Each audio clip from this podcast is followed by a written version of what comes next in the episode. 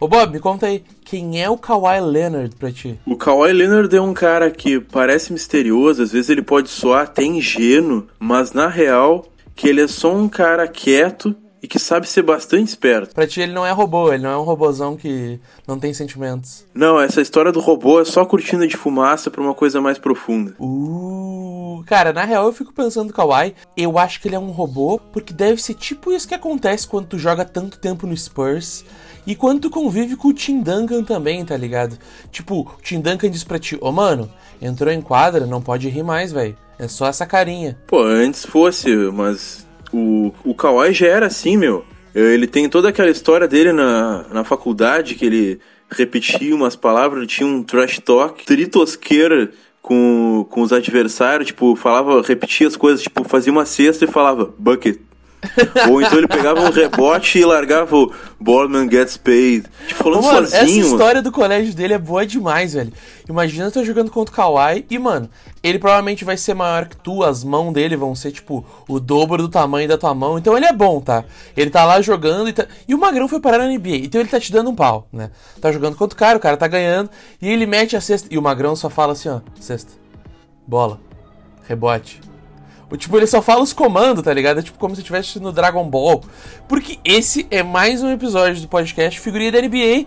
Programa de toda semana, eu, Pedro Laguna. E eu, Otávio Vinhas. A gente ajuda vocês a completar o álbum colando uma figurinha de cada vez, contando as histórias, fofocas, explicando o estilo de jogo e trazendo tudo isso pra NBA de hoje, para saber o que esperar, como torcer. Espero que não, porque esse Clippers aí é o time que eu mais odeio.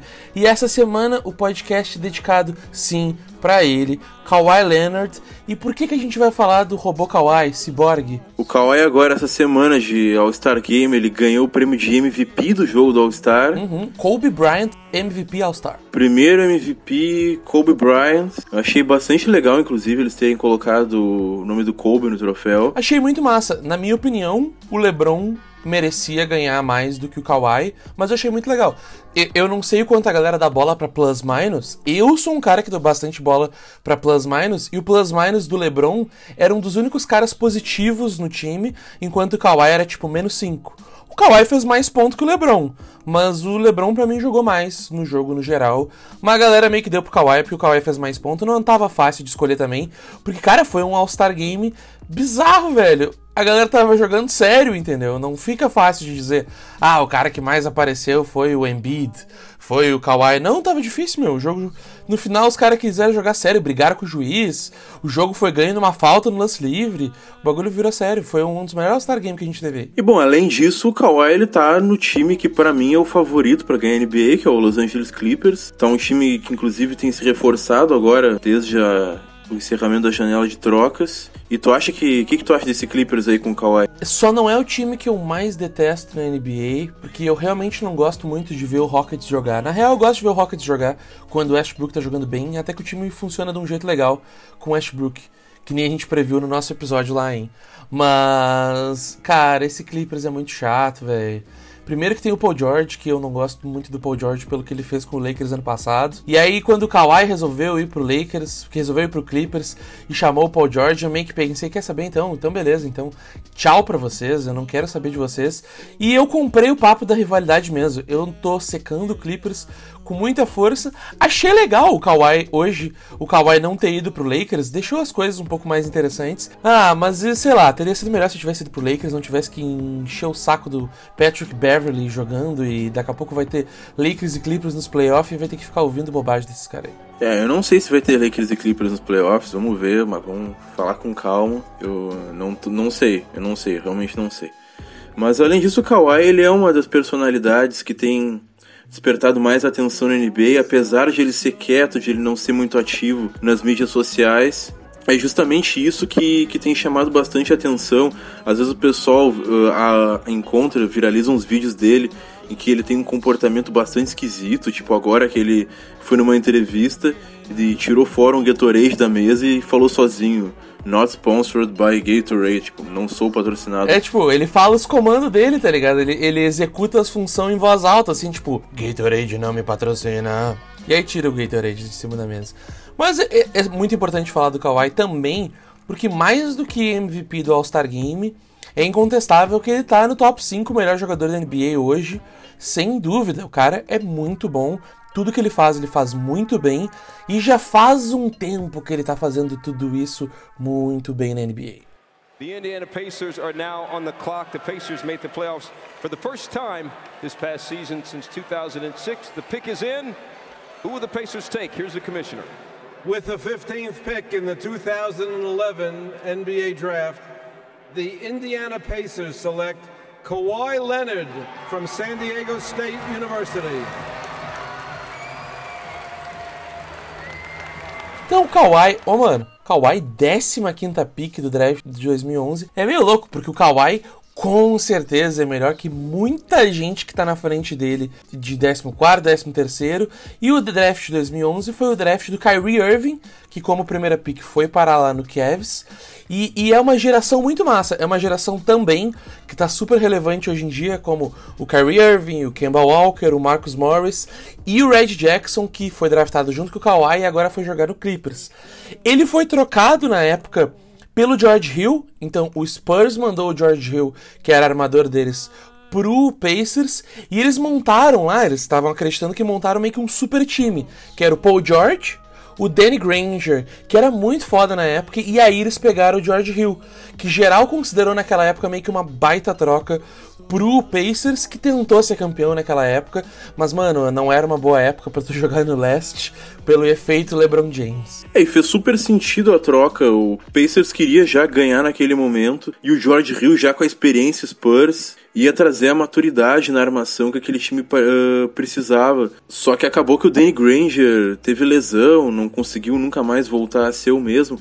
Acho que pouca gente hoje sabe quem é o Danny Granger, inclusive. Pois é, né? Sacanagem. Ele era muito relevante na época, até num nível tipo seleção. O cara é seleção dos Estados Unidos. Ele era um cara massa de tu assistir, tá ligado? Eu me lembro, tinha épocas que o, eu comparava Danny Granger com o Paul George e eu gostava mais do Danny Granger. Ah, sim, até porque o Paul George era super novinho. O próprio Paul George admitia que o Danny Granger era o cara do time. Aí o Danny Granger, tipo, depois super humilde falou para a imprensa, para todo mundo, ele passou a tocha para o Paul George, enfim. E na época, os scouts não apontavam que o Kawhi Leonard seria exatamente esse Kawhi Leonard que a gente tem hoje.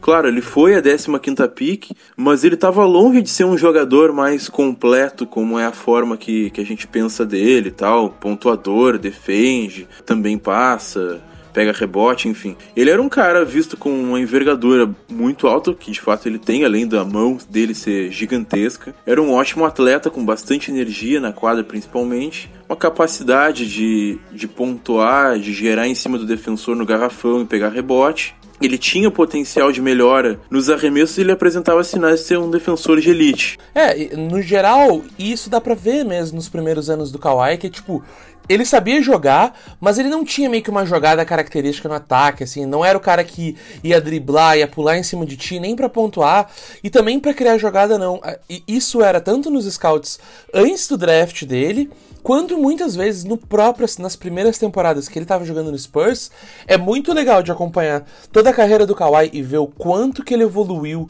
como jogador no primeiro, no segundo e no terceiro ano, de agressividade de ir para cesta, de agressividade de arremessar e criar uma jogada própria. Eu me lembro muito que tinha uns papos de que o Popovich, que é o, o técnico do Spurs, tinha que brigar com o Kawhi para ele enterrar falando pro Kawhi a importância de quando ele infiltrasse, ir lá e enterrar e não só tentar finalizar soft perto da cesta, dizendo que a enterrada não só tinha valor para tu meio que dominar o outro time, mas também é mais difícil de dar toco. É uma jogada forte, é uma jogada de impulsão que tem valor. E eu me lembro quando o Kawhi começou lá pro 2012, 2013, que ele meio que infiltrava assim, e aí dava umas enterradinhas leves assim, e olhava pro banco e tal.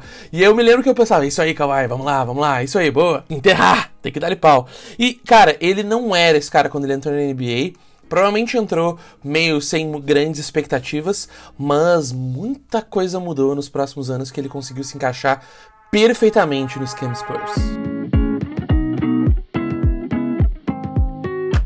E para falar sobre o Kawhi Leonard, a gente precisa falar de como que era esse esquema Spurs, porque o Kawhi ele de início era um jogador muito de sistema. Ele operava dentro de um sistema muito bem definido do Spurs e ele funcionou perfeitamente ali, né, se encaixando muito bem com a função que o Greg Popovich dava para desempenhar em quadra. Muito provavelmente, se não tivesse tido a oportunidade de estar num sistema muito bem definido, que explorava o que ele já sabia fazer bem logo que ele entrou na NBA, muito provavelmente Kawhi não seria o jogador que ele é hoje, porque ele não ia ter tido a oportunidade de ir se desenvolvendo pouco a pouco, até mostrar de fato todo o potencial que pouca gente sabia que ele tinha lá no início da carreira dele. E cara, é muito importante pensar que time foi esse que o Kawhi acabou caindo. Fala sério, se a gente olhar aquele draft de 2011, se tu pudesse escolher no top 15 o melhor time para tu jogar,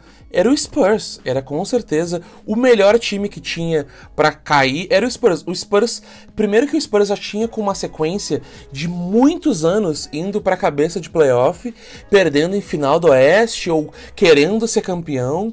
Ele tinha um trio muito bem formado de caras que vão virar, vão ir pro Hall da Fama da NBA, com o Tim Duncan, tinha o Robert Horry um pouco antes, tinha o Manu Ginobili, que é um jogador muito desvalorizado na NBA, mas o cara é um super estrela o cara é simplesmente um monstro.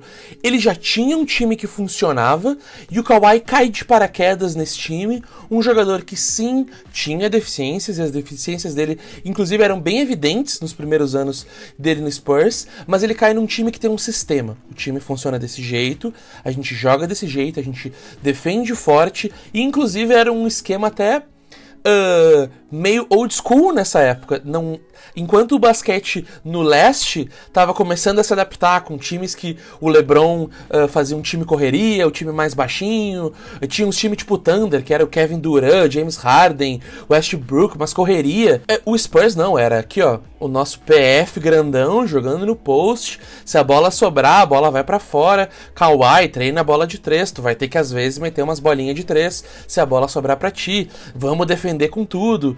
E esse sistema ajudou muito o Kawhi a enxergar o jogo de um jeito mais estreito e conforme ele ia se mostrando melhor, o Popovich ia explorando ele mais também. O que é uma coisa muito legal de ser um cara que faz parte desse sistema Spurs. Tu entra lá, tu cai de paraquedas e eles tentam te achar um jeito de qual é o melhor jeito que tu consegue contribuir pra gente. E talvez o Spurs seja tão sistemático e eles têm essa fama de ser uma franquia muito bem planejada que o Kawhi com certeza não caiu lá de paraquedas. Claro, é um é exemplo, né? Porque pro Kawhi, obviamente, foi uma surpresa, acredito, mas cada troca, cada jogador que eles draftam, eles avaliam especificamente não só se o jogador é bom, se o jogador é ruim, se tem potencial ou não tem, mas se ele consegue se encaixar nesse esquema de jogo do Spurs, um esquema de jogo que, uh, como todo mundo que acompanha basquete desde o início do século, é um basquete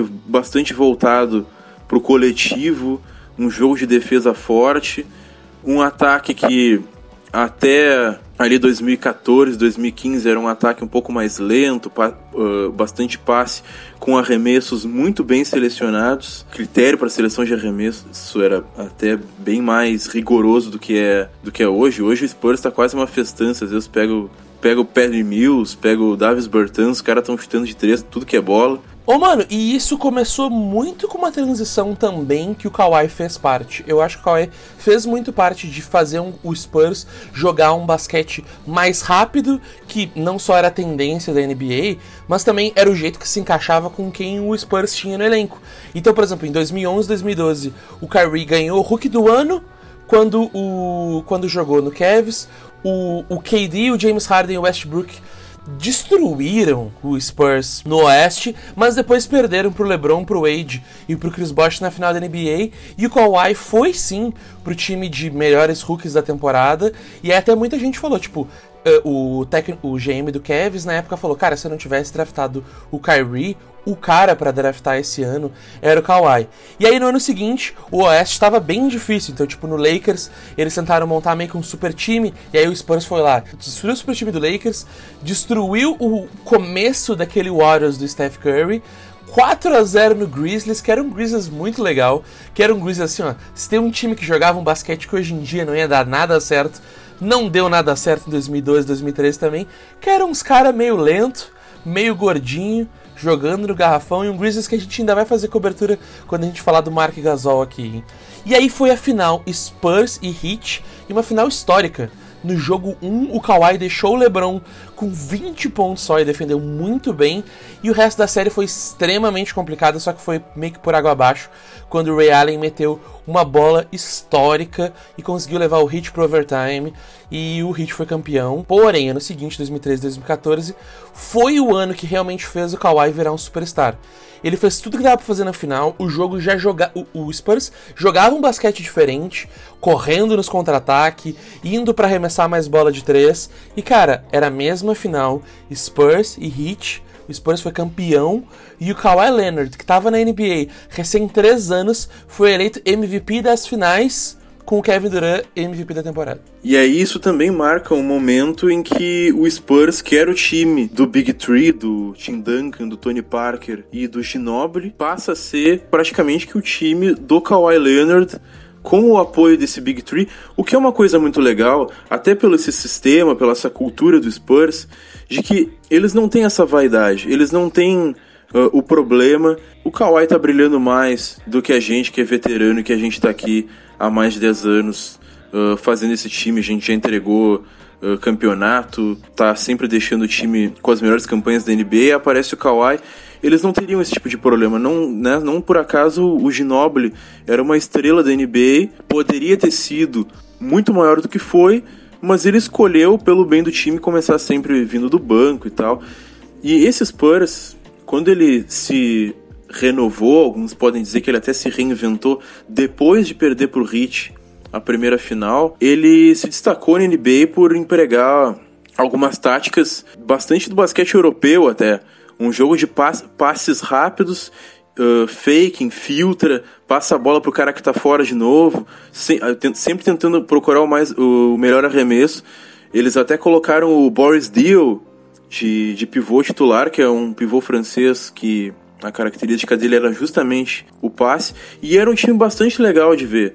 Até hoje não, não se tem tantos, tantos times que jogam desse jeito, porque o foco já não é mais tanto o passe como tinha esse time. É, é, é dá pra ver que o, o próprio Spurs também estava tentando descobrir. O, o basquete estava num período de transição, de o que, que vai ser o, o, o melhor jeito de tu desenvolver um time, de tu criar um time. Hoje a gente está começando a entender que se tu desenvolver um jogador muito para fazer bola de três, a, a, média dele fazer bola de três no geral vai valer a pena. E hoje a gente está começando a entender melhor o valor que tem uma bola de três e o quanto ela realmente desequilibra o jogo. Naquela época a gente estava percebendo isso um pouco na bola de três, mas isso não se manifestava pelos arremessos de três em si, mas se manifestava por um time jogar com velocidade, por um time ser mais eficiente nos arremessos, talvez eficiente na própria escolha de arremessos. Então, enquanto, por exemplo, no leste a gente tinha times como o Heat jogando um basquete muito rápido, onde a bola entrava numa cesta, já saía cobrando. É, o cara fez uma cesta na gente, é contra-ataque. Não importa. Todo ataque é um contra-ataque do ataque que o cara meteu na gente no último ataque. E o Spurs estava explorando um jeito diferente, um jeito de vamos tocar muito a bola para achar o melhor arremesso. E, e, dá pra dizer que hoje o Spurs meio que tá tentando jogar o basquete de todo mundo, né? Que é, cara, não importa muito o melhor arremesso, arremesso de três, vamos ver o que acontece. Mas foi uma transição que rolou super bem e até com um final muito, muito triste em 2016-17 onde o Spurs, para mim, estava no auge dessa nova identidade de um basquete tocando a bola, um jeito diferente do resto da NBA, e numa baita de uma sacanagem, meio que o sonho do Spurs dali foi só por água abaixo, e foi o último ano bom do Spurs, na minha opinião.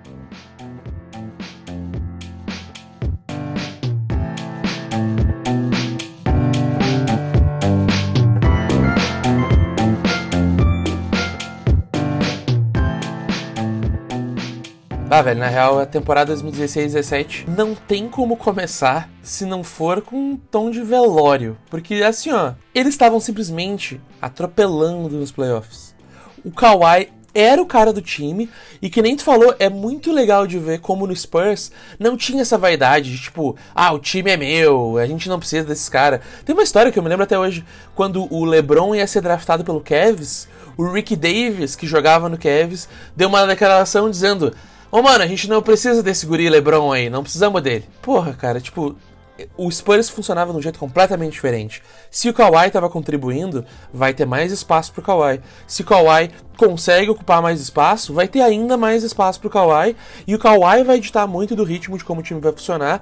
E cara, lembrando que 2016, 2017 era um dos auges, era o auge daquele Warriors, o Warriors do Steph Curry, o Warriors que mudou o jeito que a gente vê basquete, e ele foi super bem. Então eles ficaram em segundo no Oeste, só atrás de quem? Do Warriors.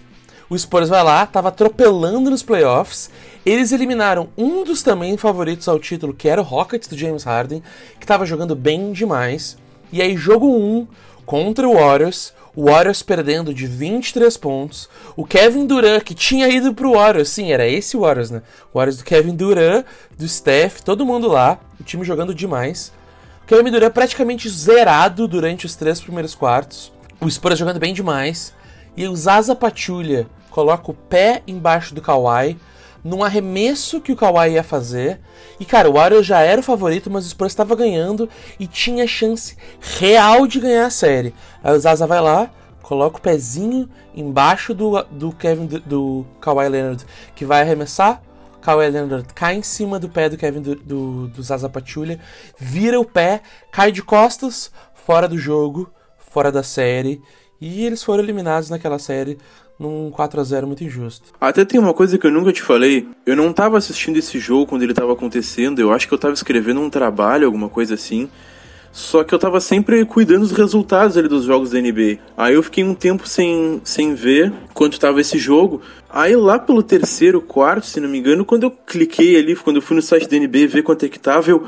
Pá, caralho, sério? Aí eu fui correndo procurar um, um site um, para me conseguir um link para olhar o que estava acontecendo no jogo. E aí, cara, tava justamente mostrando o, o Kawhi saindo da quadra, indo pro vestiário, depois de já ter acontecido o problema, pá, foi uma decepção. Aí eu, quando o pouco que eu assisti do jogo, o Warriors estava dando comeback, aí eu já vi, tá, não, eles vão ganhar o jogo, eu já nem quis mais olhar, porque por, aquele Warriors, por mais que eu gostasse deles, esse Spurs parecia ser o único time que poderia fazer uma frente relevante, assim, de, com chances reais de eliminar aquele Warriors e de uma forma muito surpreendente, muito surpreendente. E esse lance do Zaza Pachulia foi um lance que eu acho que a gente pode, inclusive, falar como crucial para a NBA do, do, dos anos seguintes, porque ele influenciou, inclusive, o modo como a regra que os juízes aplicam para proteger os arremessadores é, é observadas nos jogos. Depois daquele lance é que se criou, se começou a utilizar o conceito de cada jogador quando ele arremessa ele tem uma esfera, ele tem um, um, um, um campo no qual ele tem que ser protegido justamente de um possível pezinho ali que vai fazer o cara torcer o tornozelo, ou então simplesmente vai desequilibrar o cara para deixar ele inseguro quando ele tá aterrissando do arremesso. É, a, a, regra do cilindro meio que sempre existiu. O que começou a existir a partir daí foi uma grande proteção desse arremessador e de que qualquer toque, por mais singelo que acontecesse, é uma falta para quê? Para desincentivar esse tipo de jogada que era muito perigosa, porque o Kawhi não só ficou fora dos playoffs, como ficou fora da temporada seguinte. E cara, se a gente der fast forward, ainda o que aconteceu no Kawhi, o Kawhi tá até hoje lidando na carreira com tipos diferentes de gestão de carga, de o quanto ele pode jogar, o quanto ele vai jogar, o quão bem ele tá se sentindo para jogar.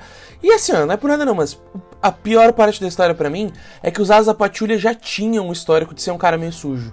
Então, Tinha, tem um vídeo do, do Zaza Patilha meio que dando uma cotovelada na cara do David West quando o Zaza tava no Mavis. E aí, mano, né, ele, ele segura o braço do Kawhi nesse mesmo jogo quando ele tava no Mavis. Cara, de um jeito perigoso, tá ligado? O, o Zaza Patilha botava o pé pros caras cair, ele meio que dá, batia na cara dos loucos. Ele, ele realmente era um cara sujo. E, e para mim foi muito frustrante ver aquela lesão do Kawhi. Quando eles estavam jogando na final do Oeste contra o Warriors, que era o time para se secar, e o Spurs tinha uma chance real de conseguir ganhar. Eles estavam ganhando de 23 pontos no primeiro jogo, que era um jogo muito importante para poder quebrar a série do Warriors, que estava em primeiro no Oeste, então ia jogar o jogo 7 em casa. E aí, a partir dali, cara, o Spurs simplesmente desandou. Por causa que começou a acontecer um monte de treta no vestiário. Tipo, o Kawhi ainda se sentia mal. E aí, na temporada que ele ficou fora, o time dizia que ele ia voltar. E aí, meio que deu treta com o Popovich. Onde uh, o próprio time achava que ele estava se fazendo, ele não queria voltar, e ele dizia que ele não estava se sentindo bem, ele não confiava na equipe técnica de médicos do próprio Spurs. O, o Spurs deu total liberdade para ele de dizer: mano, quer saber? Vai, quer procurar teu médico, procura teu médico. E a partir dali o relacionamento com o Spurs ficou completamente cabeça para baixo. E depois disso ele saiu e acabou indo jogar no, no, no Raptors.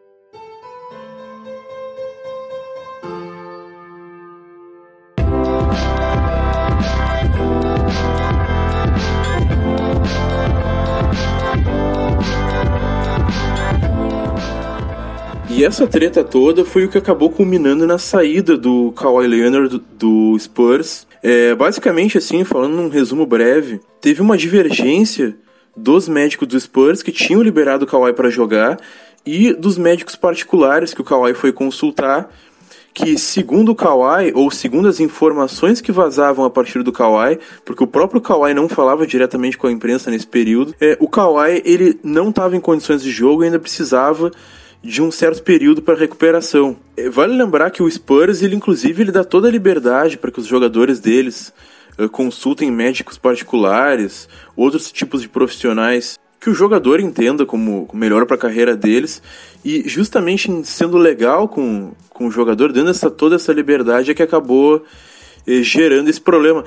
Fato que contribui para que eu fique do lado do Spurs, porque eu acho que a forma como o Kawhi e o, e o tio dele, que gerencia a carreira dele, o uncle deles, eu achei que não foi uma forma transparente, é, uma forma legal, até talvez assim. Acho que ingratidão não, não, é, não, não é um bom termo para se falar nas relações. Foi sacanagem, mano. Foi sacanagem. Foi 100% sacanagem. É, foi. Para mim, o que o Kawhi fez com o Spurs foi sacanagem. Colocando, mano. assim, termos sem ser político, né? Sem, sem querer ser correto. Tipo assim, ó, o Kawhi forçou a saída dele do Spurs. Ele não queria mais ficar lá, sabe-se lá por quê, talvez por ser um mercado pequeno. Ele, ele deu ruim, aí ele quer, quer sair dessa porra aqui e, para mim foi uma baita uma sacanagem. Inclusive, abriu exemplo para um monte de gente fazer esse mesmo tipo de sacanagem que o Kawhi fez. Aconteceu um monte de vezes, eu acho esse tipo de sacanagem aí, a NBA tinha que intervir, mas eu sei que a NBA não vai, não vai dar nada. Mas eu achei muito sacanagem. Ele simplesmente disse que não ia mais jogar. Ele não vai mais jogar. Não quero mais jogar. E, e, e ah, eu tenho contrato, não, não importa, não quero mais jogar. Eu quero ser trocado, não vou mais jogar com vocês. E aí acabou obrigando praticamente o Spurs a, a achar alguma coisa em troca. Até conseguiu uma troca razoável, pegou, uh, fez, né, uh, fechou um acordo com o Raptors, em que o Spurs recebeu o DeMar DeRozan mais o Jacob Puddle pelo Kawhi Leonard. Só que essa troca simplesmente foi o fator que fez com que o Raptors fosse o campeão da NBA. O Kawhi foi pro Raptors, mostrou que talvez ele tivesse com algum problema é, físico, na verdade o que se constatou é que ele tem uma condição que, que, que, a, que faz com que ele tenha dores quando ele joga, quando ele faz sequências de jogos e não necessariamente uma lesão, mas isso mas ele jogou, acabou que ele jogou muito no Raptors, uh, até apareceu mais com uma personalidade, teve a história dele do, do Fangai, daquela risada dele que viralizou. E bom, ele foi campeão, foi MVP das finais e tudo. É, e aquele time do Raptors passou por muitas mudanças junto com o Kawhi, e eu diria que a mudança de troca de técnico e receber um cara tão bom quanto Kawhi Leonard culminou no Raptors virar não só um time muito bom como o Kawhi Leonard, mas também de se recuperar de uma síndrome que ele estava sofrendo antes de tomar pau pro LeBron James. Que era um time que todo ano era o melhor time do leste. Teve anos que eles foram o melhor time da NBA inteira. E aí vai jogar contra o LeBron, o LeBron vai lá, destrói ele simplesmente. E quando o LeBron vai pro oeste, aquele time recebe provavelmente um dos melhores jogadores da NBA troca de técnico por um técnico que sabia explorar melhor as individualidades de cada jogador e se fala muito sobre como o Dwayne Casey, o técnico antigo, ainda tinha meio que uma coisa meio de querer saber tipo os créditos de quem que inventou tal coisa, quem que fez tal jogada, enquanto a, a própria comissão técnica do Raptors hoje é bem mais democrática e joga um basquete que explora melhor como os jogadores estão afim de jogar e tá trazendo coisas novas e diferentes, trouxe coisas novas e diferentes para os playoffs passados e o Kawhi simplesmente encaixou como uma luva. Um cara como o Kawhi, que sabe jogar dentro de um sistema, sabe internalizar como ganhar um jogo, trouxe para aquela galera que já estava sendo eliminada nos playoffs faz muito tempo uma mentalidade de campeão também. Cara, olha só, a gente veio aqui, a gente vai ganhar, a gente não vai perder. E ele fez uma das cestas mais históricas da época dos playoffs, metendo uma cesta absurda no jogo 7 contra Cara, deve doer lá em Filadélfia, aquela cesta deve doer até hoje. Foi uma simplesmente monstruosa. Acabando o jogo, 3 segundos para acabar. Kawhi pega a bola, remessa, a bola entra. Kika dá uma chorada, a bola entra. Provavelmente uma das bolas mais históricas dos playoffs. E com isso, permitem-se ir pra final, jogar contra o Warriors, que se quebrou todo. E o Raptors vira campeão com o Kawhi, que logo em seguida decide sair do time e todo mundo fica para onde que o Kawhi vai? Será que ele renova? Será que ele fica no Raptors?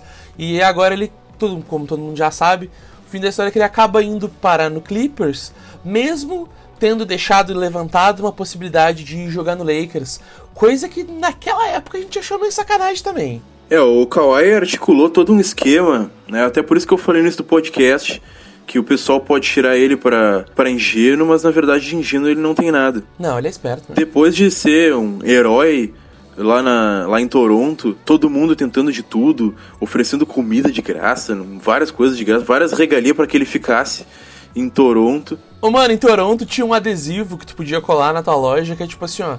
Kawaii come de graça aqui. E só que mesmo assim ele nem chegou aí mais para Toronto, ele nem queria saber na real.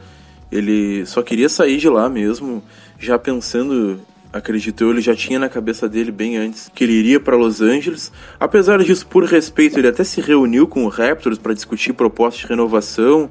Até se tem umas fofocas de que o tio dele estava exigindo várias regalias uh, extracontratuais para que eles ficassem no Canadá, o que é proibido pela NBA. E aí o Kawhi estava bastante quieto na, nessas férias. Ninguém sabia para onde ele ia, até que aí a notícia que surpreendeu a todos: o Lakers estava só esperando uma resposta dele. Uh, todo mundo eu acho que apontava, eu apontava o Lakers como favorito pro destino dele. E aí do nada sai praticamente junto a notícia de uma troca do Thunder pro Clippers, que manda o Paul George pro Clippers, e o Kawhi Leonard assinando também com o Clippers, se juntando ao Paul George lá, em toda uma jogada articulada pelo Kawhi, em que ele deixou o Lakers na mão esperando, enquanto que ele garantia que ele montava um baita time para competir pelo Clippers nesse ano. E querendo ou não, é um esquema perfeitamente arquitetado ele, por ele, que deu muito certo. O cenário do Kawhi era assim. Ele disse,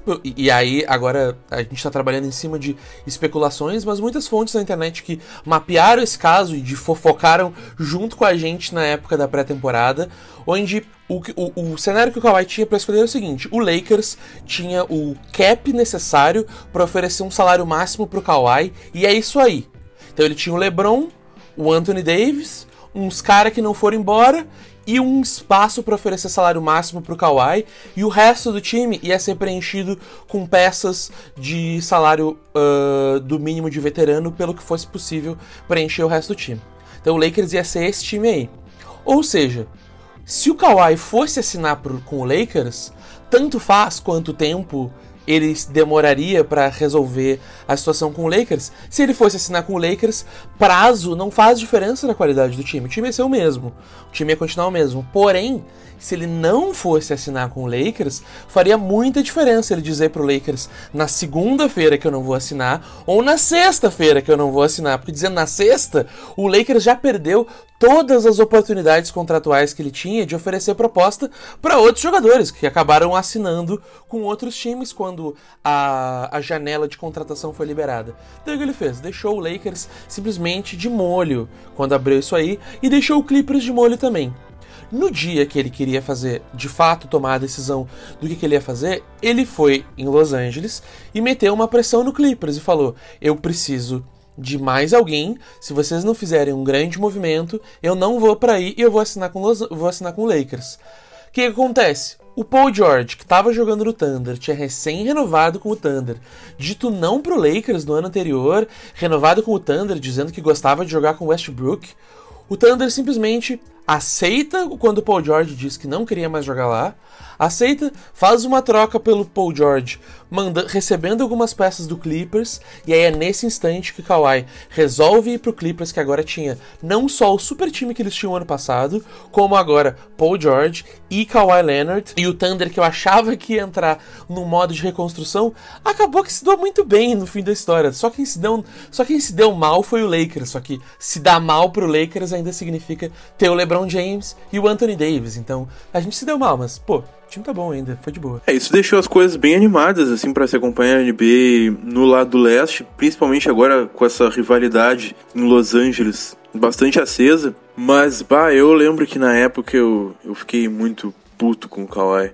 O cara, assim, todo mundo, bah, o Kawhi tá quieto, qual é que é do Kawhi?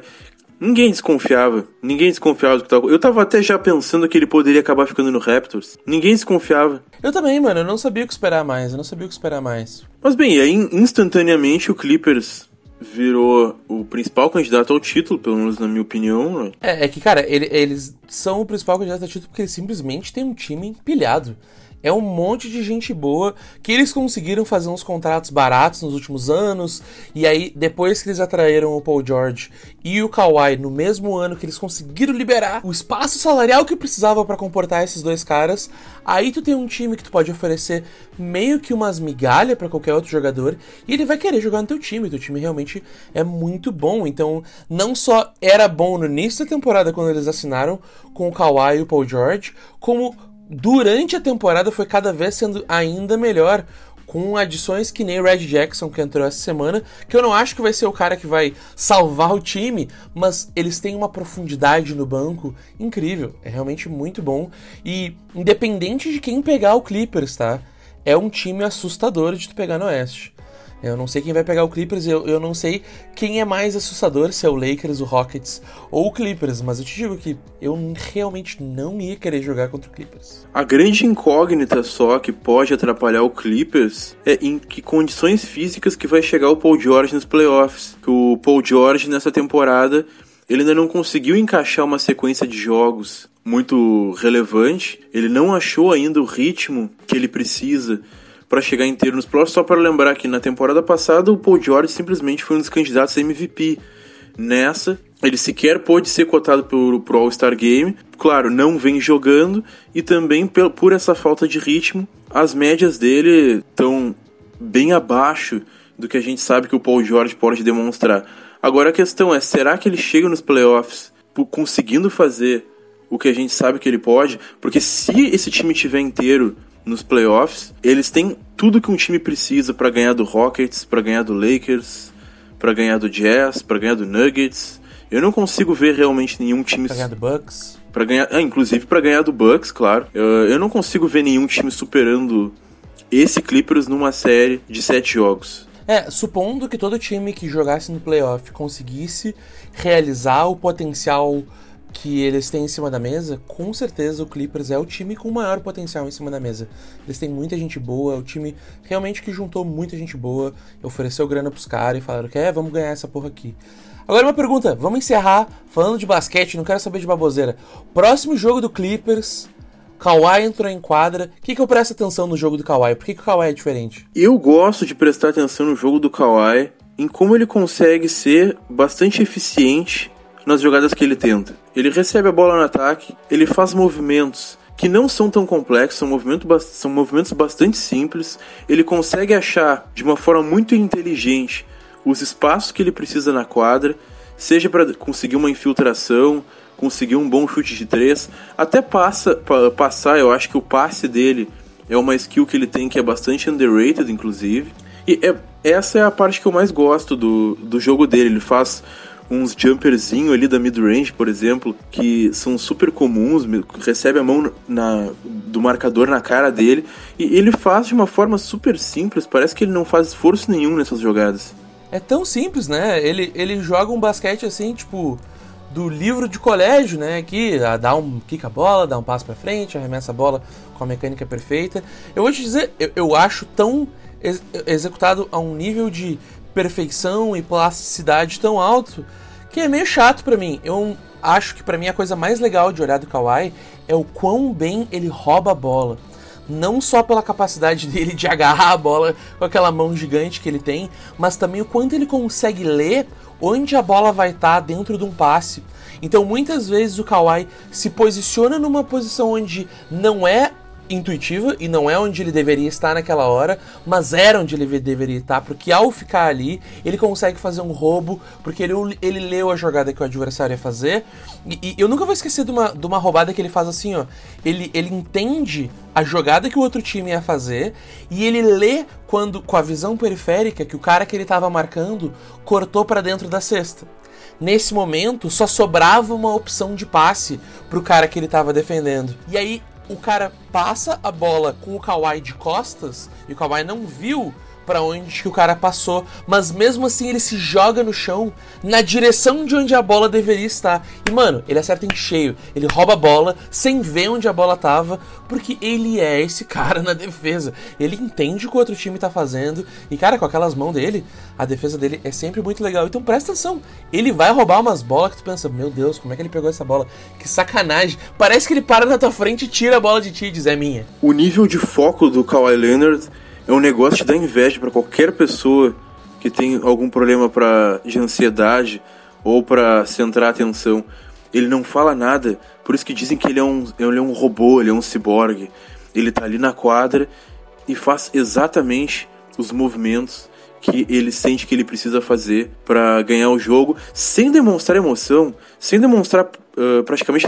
Eu acho que se ele tem um, alguma enterrada, algum lance que ele fez, que ele sai comemorando, que ele sai comemorando super animado, assim, é, é, é, muito raro.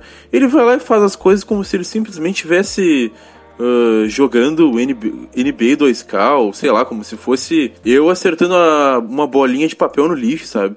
É tudo super normal. E, e, eu acho legal também ver como que é o papo dele com... Quando perguntaram pra ele, tipo, ah, tu não, tu não sorri em quadra, né? Tu, tu não tem expressão. E ele disse, tipo, mano, último quarto, ninguém tá sorrindo. Tô lá pra ganhar. E é, é, eu queria muito esse foco aí, meu. Cara, às vezes o bicho tá pegando aqui em casa e eu tô tipo, ai meu Deus, eu tenho que terminar isso aqui. E não dá, meu. Imagina ter 50% do. ser 50% robô que Kawaii é. Tava feliz já.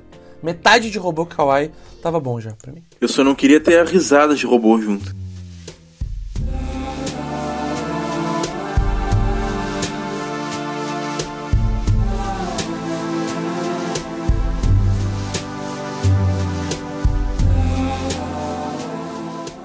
Então, muito obrigado quem chegou a mais um episódio do podcast Figurinha da NBA. Ô Bob, eu acho que se a gente fizesse esse episódio daqui a alguns anos, a gente ia estar tá cogitando dizer que a figurinha do Kawhi é uma figurinha holográfica ainda, aquelas brilhosas mais raras, tu não acha? É, é aquela coisa, eu acho que a gente só não diz que ela é holográfica porque ele ainda tem mais coisas a fazer, ele pode ganhar mais título, pode ganhar mais troféu individual. Eu, mas assim, é um cara que vai pro Hall da Fama. Não... Se comprar o álbum da temporada daqui uns anos, ele vira holográfica, né? Mas hoje não é, é figurinha normal hoje. Não, é, eu acho que a gente tem que quebrar a hipocrisia. É figurinha holográfica sim. Se não ganha o título de holográfico, azar. Azar o nosso, na verdade, né? então, muito obrigado. Esse é o episódio do Kawhi Leonard. Pra quem não sabe, foi o episódio que a gente, primeiro que a gente gravou em toda a nossa carreira, que a gente gravou como beta, mandou pra uns amigos nossos, todo mundo disse, cara, tá legal, sigo com o podcast. E a gente nunca lançou e resolveu agora regravar, dado que o Kawhi virou nosso MVP, Kobe Bryant. Então, parabéns para ele, parabéns pelo troféu. Eu acho que o LeBron merecia mais do que ele, mas o Kawhi jogou muito bem, porque o Kawhi é bom demais. Então aí, terminar com uma risada em homenagem ao Kawhi. Beijão pra para todo mundo. Falou, galera.